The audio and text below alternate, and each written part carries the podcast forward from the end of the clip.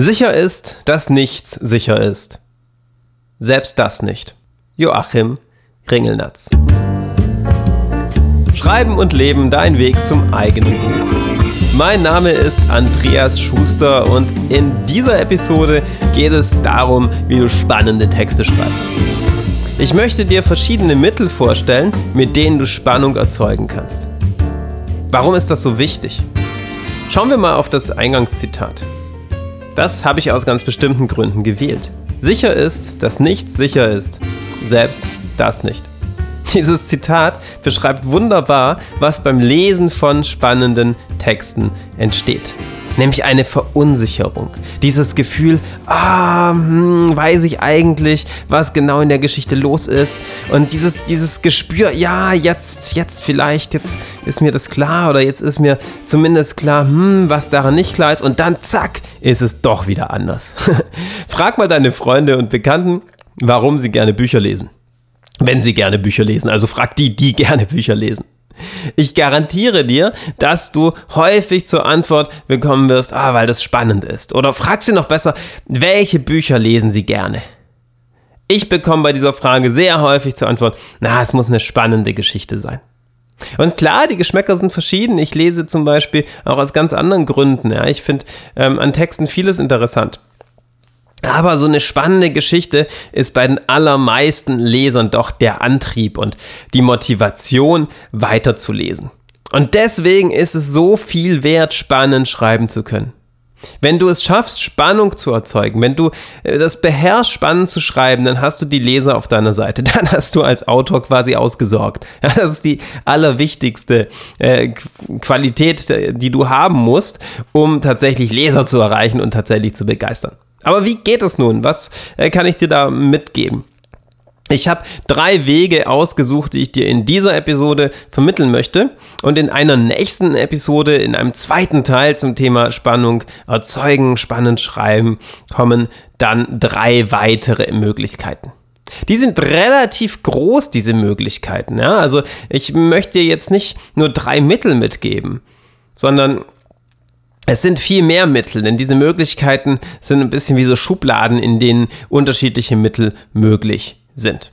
Und bei allen drei Wegen gebe ich dir auch eine ganz konkrete Übung mit, mit der du das Ganze einüben kannst. Denn was bringt es dir, die Mittel zu kennen, mit denen du Spannung erzeugen kannst, wenn du nicht weißt, wie du das Ganze in die Tat umsetzt? Mindestens genauso wichtig wie Möglichkeiten zu kennen, Spannung zu erzeugen, ist es, diese auch tatsächlich einüben zu können. Das auch tatsächlich in deine Texte umsetzen zu können. Und mach dir nochmal bewusst, wie wertvoll es ist, wie toll es ist, wenn du Geschichten schreibst, wenn du Romane schreibst, bei denen die Leser an deinen Worten hängen. Ja, so ein richtiger Page-Turner, wer möchte das nicht mal zu Papier bringen? Bei denen eine Seite nach der anderen umgeblättert wird und der Leser einfach immer weiter kommen möchte. Aber wichtig, es gibt ganz unterschiedliche Möglichkeiten, Spannung zu erzeugen. Spannung kann für jeden auch etwas anderes sein. Klar, das Ergebnis ist das gleiche, man klebt am Text und man möchte mh, hm, weiterlesen. Aber das macht das Thema so interessant, dass es auf unterschiedliche Art und Weise herzustellen ist, dass du als Autor deine persönlichen Wege herausfinden kannst, Spannung zu erzeugen. Und das ist auch total wichtig. Denn wenn du einfach nur irgendwelche Methoden umsetzen möchtest, die überhaupt nicht zu dir passen, dann werden daraus am Ende auch keine spannenden Texte entstehen. Wenn du selbst gar nicht dahinter stehst, wenn du nicht deinen Schreibstil entwickelst, bei denen du diese Methoden Spannung zu erzeugen quasi zu einem Teil von dir und deinem Schreiben machst, dann werden sie auch nicht funktionieren. Okay, legen wir los. Nummer eins, erster Weg, erste große Möglichkeit, Spannung zu erzeugen. Spannung erzeugen durch geschickte Informationsvermittlung. Das klingt ein wenig abstrakt, was ist damit gemeint? Informationsvermittlung. Du erzählst eine Geschichte durch den Erzähler, ja. Du ähm, nutzt eine Erzählerfigur oder auch mh, hm, eine Erzählerfigur, die gar nicht so auftritt, dann vielleicht durch die Perspektive von Figuren, um eine bestimmte Geschichte zu erzählen. Und das Erzählen von einer Geschichte bedeutet natürlich auch immer, dass du Informationen rüberbringst. Du kannst dir das so ein bisschen wie in einem Gespräch vorstellen. Ja, zwischen dem Autor und dem Leser steht der Text und da dazwischen vielleicht auch noch der Erzähler. Und du bringst die Infos der Geschichte an den Leser. Und wenn du das jetzt besonders geschickt machst, wenn du diese Geschichte besonders geschickt rüberbringst, dann kannst du Spannung erzeugen.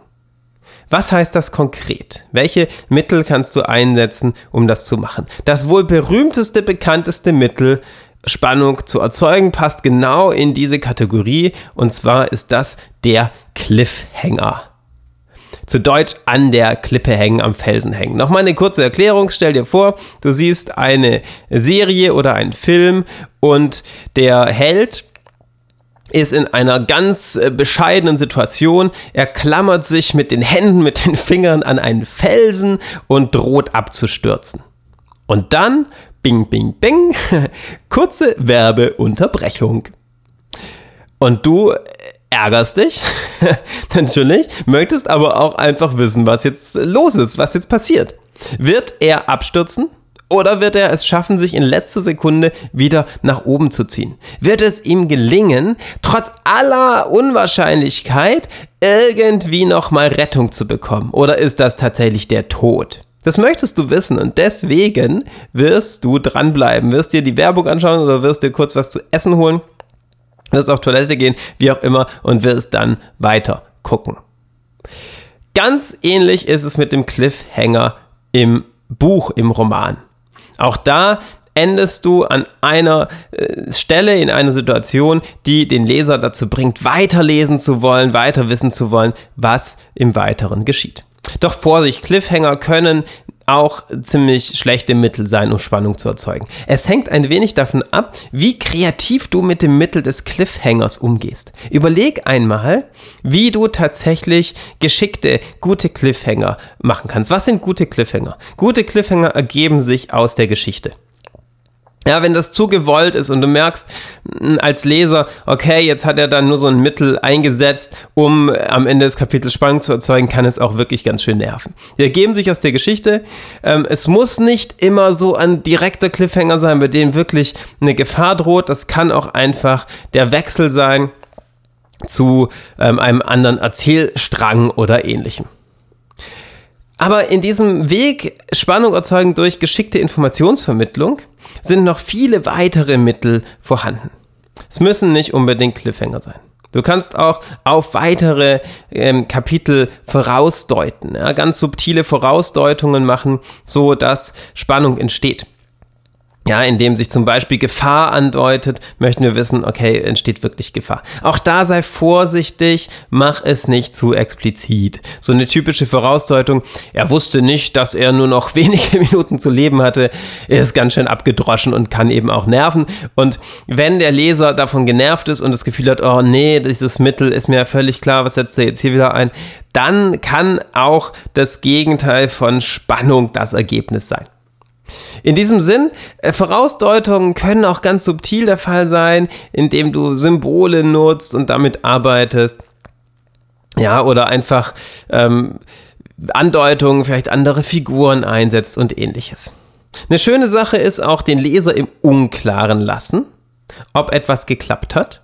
Ja, das heißt, du kannst ähm, springen, du musst ja nicht alles von deiner Geschichte erzählen, sondern du kannst ausschnittsweise etwas erzählen und damit diese interessante Unklarheit entstehen lassen. Genauso kannst du es auch mit Beweggründen von Figuren machen. Du lässt sie handeln, ohne dass klar ist, warum sie das jetzt tun. In beiden Dingen, in, bei beiden Mitteln ist es wichtig, dass du nicht übertreibst. Wenn du Figuren so handeln lässt, dass nie klar ist, was sie tun, ist der Text langweilig. Dadurch entsteht keine Spannung. Spannung entsteht, indem die Leser einerseits wissen, was die Figuren tun, indem sie die Figuren verstehen, indem sie sich mit den Figuren verknüpfen. Und dann andererseits plötzlich eine Handlung auftritt, bei der sie sich fragen, huch, was genau läuft hier eigentlich ab? Jetzt verstehe ich irgendwie überhaupt nicht mehr, was die Figur tut. Weitere schöne Möglichkeit, die vor allem aus dem Krimi- oder auch Thriller-Genre bekannt ist, ist das Aufdecken eines Rätsels. Ja, in diesem Sinn ist die Spannung weniger auf das Fortschreiten der Handlung bezogen, sondern mehr darauf bezogen, was schon passiert ist.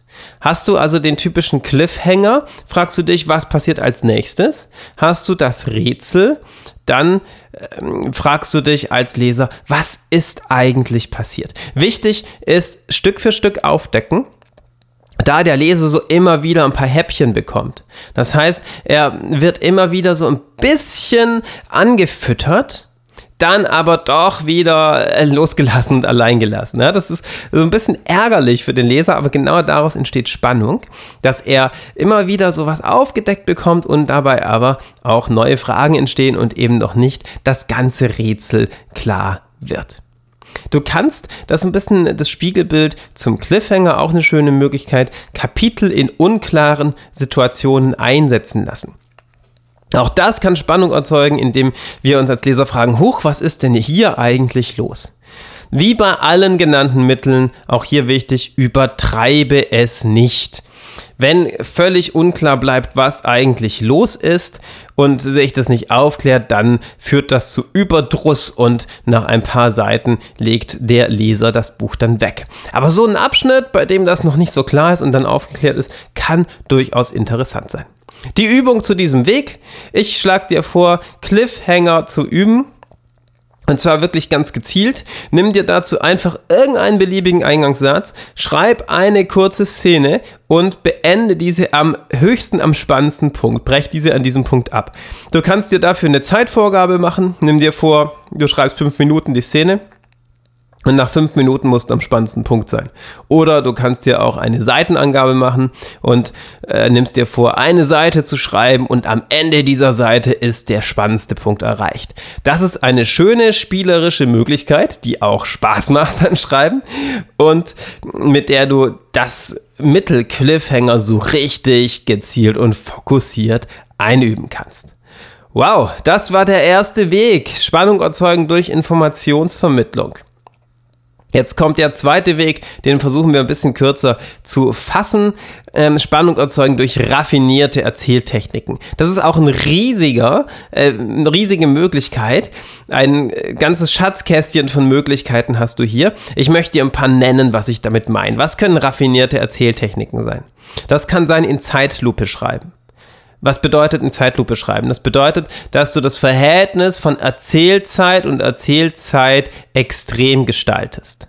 Ja, die erzählte Zeit ist die Zeit in der Geschichte, in der was passiert. Ja, zum Beispiel, wenn ich mir vorstelle, ich esse jetzt einen Apfel, ja, dann ist es die Zeit, die ich als Figur dafür brauche, den Apfel zu essen.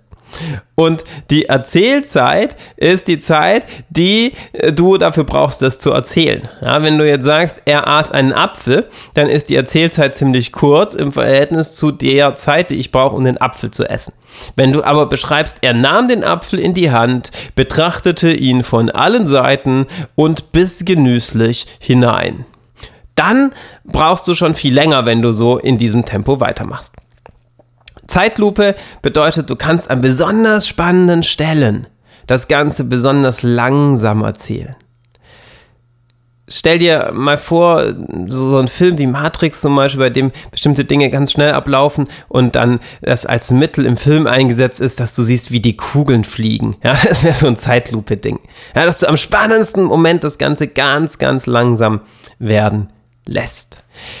Auch hier bitte gezielt einsetzen, nur an wirklich spannenden Stellen und nicht damit übertreiben. Ein Klassiker bei den Erzähltechniken ist die Satzlänge variieren. Ja, das heißt, an besonders spannenden Stellen, wenn es besonders spannend wird, einfach mal kürzere Sätze schreiben. Oder auch von der Vergangenheit in die Gegenwart wechseln. Probier das subtil zu machen, damit es nicht zu sehr auffällt, ist aber eine schöne Sache, dass du dann einfach präsenter bist und in der Kampfszene plötzlich das Ganze in der Gegenwart erzählt wird, zum Beispiel, und nicht mehr in der Vergangenheit. Okay, das so drei äh, kleine Möglichkeiten. Ich habe einen Blogartikel geschrieben, in dem findest du alle Möglichkeiten nochmal auf den Punkt gebracht. Den werde ich in den Show Notes verlinken. Wenn du auf äh, meine Seite gehst, wenn du das jetzt im Podcast Player hörst, dann kannst du auch einfach auf den äh, Link zu den Show Notes äh, klicken und dann wirst du da den Artikel finden. Die Übung, die ich dir vorschlage, Spannung erzeugen durch raffinierte Erzähltechniken, such dir eine Technik aus und probier die mal ganz extrem umzusetzen. So soll der Text nachher nicht sein, ja. So solltest du keinen Roman schreiben. Du kannst aber in Zeitlupe schreiben einfach mal wirklich gezielt üben, indem du sagst, okay, ich werde jetzt eine Szene ganz extrem in Zeitlupe schreiben. Oder mit den Satzlängen ganz bewusst variieren. Wenn du das bewusst einübst, als Übung dir selbst vornimmst, bist du dann beim Schreiben deines Buches darin so gut, dass du das implizit anwenden wirst. Ja? Das heißt, dass du das einfach einbauen wirst, ohne es dir ganz bewusst vornehmen zu müssen. Dritter großer Weg, den ich hier noch nennen möchte, ist die Spannungserzeugung durch die Figurengestaltung. Man kann sagen, ganz allgemein, interessante Figuren führen auch zu einem spannenden Text. Denn nur wenn die Figur interessant ist für den Leser, das heißt, wenn er sich mit der Figur verknüpft, wenn sie ihn etwas angeht, wenn es ihm wirklich wichtig ist, was mit der Figur los ist, wie sich das Leben, die Handlung entwickelt der Figur, dann äh, interessiert er sich natürlich auch für die Geschichte und dann möchte er wissen, was genau da abläuft. Wie genau schaffst du das? Wie genau schaffst du eine spannende, eine interessante Figurengestaltung? Du kannst beim Einführen der Figuren subtile Andeutungen machen. Ja, das heißt, nicht äh, von vornherein sagen, ist die Person jetzt äh, gut oder schlecht oder äh, ein Massenmörder oder ein großartiger Liebhaber, sondern ganz, ganz gezielte Andeutungen anhand von Kleinigkeiten. Es können Äußerlichkeiten sein, es können bestimmte Charakterzüge sein, so dass das Interesse geweckt ist und wir mehr erfahren wollen über die Figuren. Schöne Sache bei der Figurengestaltung auch Herausforderungen einbauen in den Text. Ja, deinen Helden wirklich für riesige Herausforderungen stellen, die er kaum bewältigen kann. Ja, das macht die ganze Sache interessant, weil wir natürlich wissen wollen, okay, was passiert da? Und dann noch ein dritter Punkt, wirklich zur Figurenentwicklung. Versuch komplexe Charaktere zu gestalten. Nichts ist langweiliger für eine Geschichte als ein Abziehbildchen, ja, oder so eine ähm, klischeehafte Figur, bei der wir einfach wissen, okay, das ist einfach der Gute, der ist ganz, ganz super. Ja, versuch widersprüchliche Figuren zu gestalten. Die haben immer gute und schlechte Seiten, ja, Stärken und Schwächen. Und damit legst du einen Grundstein für die Spannung. Denn wenn wir Figuren haben, die uns faszinieren, Figuren, die extrem sind, die extreme Widersprüche in sich vereinen, dann sind wir als Leser natürlich auch bereit, ihren Schritten zu folgen. Kleine Übung dazu, probier mal in deinem Alltag Passanten zu beobachten, egal ob du beim Einkaufen bist, in der Bahn sitzt oder am Arbeitsplatz, aber mach das nicht so auffällig. Und überleg dir bei interessanten Menschen, im Real Life, ja, in deinem wirklichen Leben im Alltag, wie könnten die als interessante Romanfiguren aussehen? Ja, probier die als Vorbilder zu nehmen, nicht eins zu eins umzusetzen, sondern dir dann zu überlegen, okay, und was ist das Interessante daran? Wie könnte ich das so gestalten, dass es als Figur noch interessanter wird? Viel Vergnügen mit den Übungen. Ich habe dir drei konkrete Übungen an die Hand gegeben. Ich wiederhole es nochmal. Übung 1 waren die Cliffhanger. Übung 2 war, such dir eine Erzähltechnik aus und übertreib so richtig, üb das mal so richtig übertrieben ein. Und Übung 3, nimm Passanten, die dir interessant erscheinen und konstruier zumindest im Kopf, aber wenn du magst, auch auf Papier daraus interessante Figuren. Guren. Das war's soweit für heute zum Thema spannend schreiben. Wenn du noch mehr Schreibtipps möchtest, wenn dir das jetzt hier gefallen hat, dann geh unbedingt auf schreibenundleben.de und trag dich in die kostenlosen Schreibtipps per E-Mail ein. Da bekommst du noch viel mehr davon und ich begleite dich dabei, dein Buch tatsächlich zu schreiben und helfe dir dabei mit den allerbesten Tipps. Schreibenundleben.de, falls du noch nicht dabei bist auf der E-Mail E-Mail-Liste, dann trag dich jetzt ein, nutze die Gelegenheit und Chance und bis zum nächsten Mal in diesem Podcast.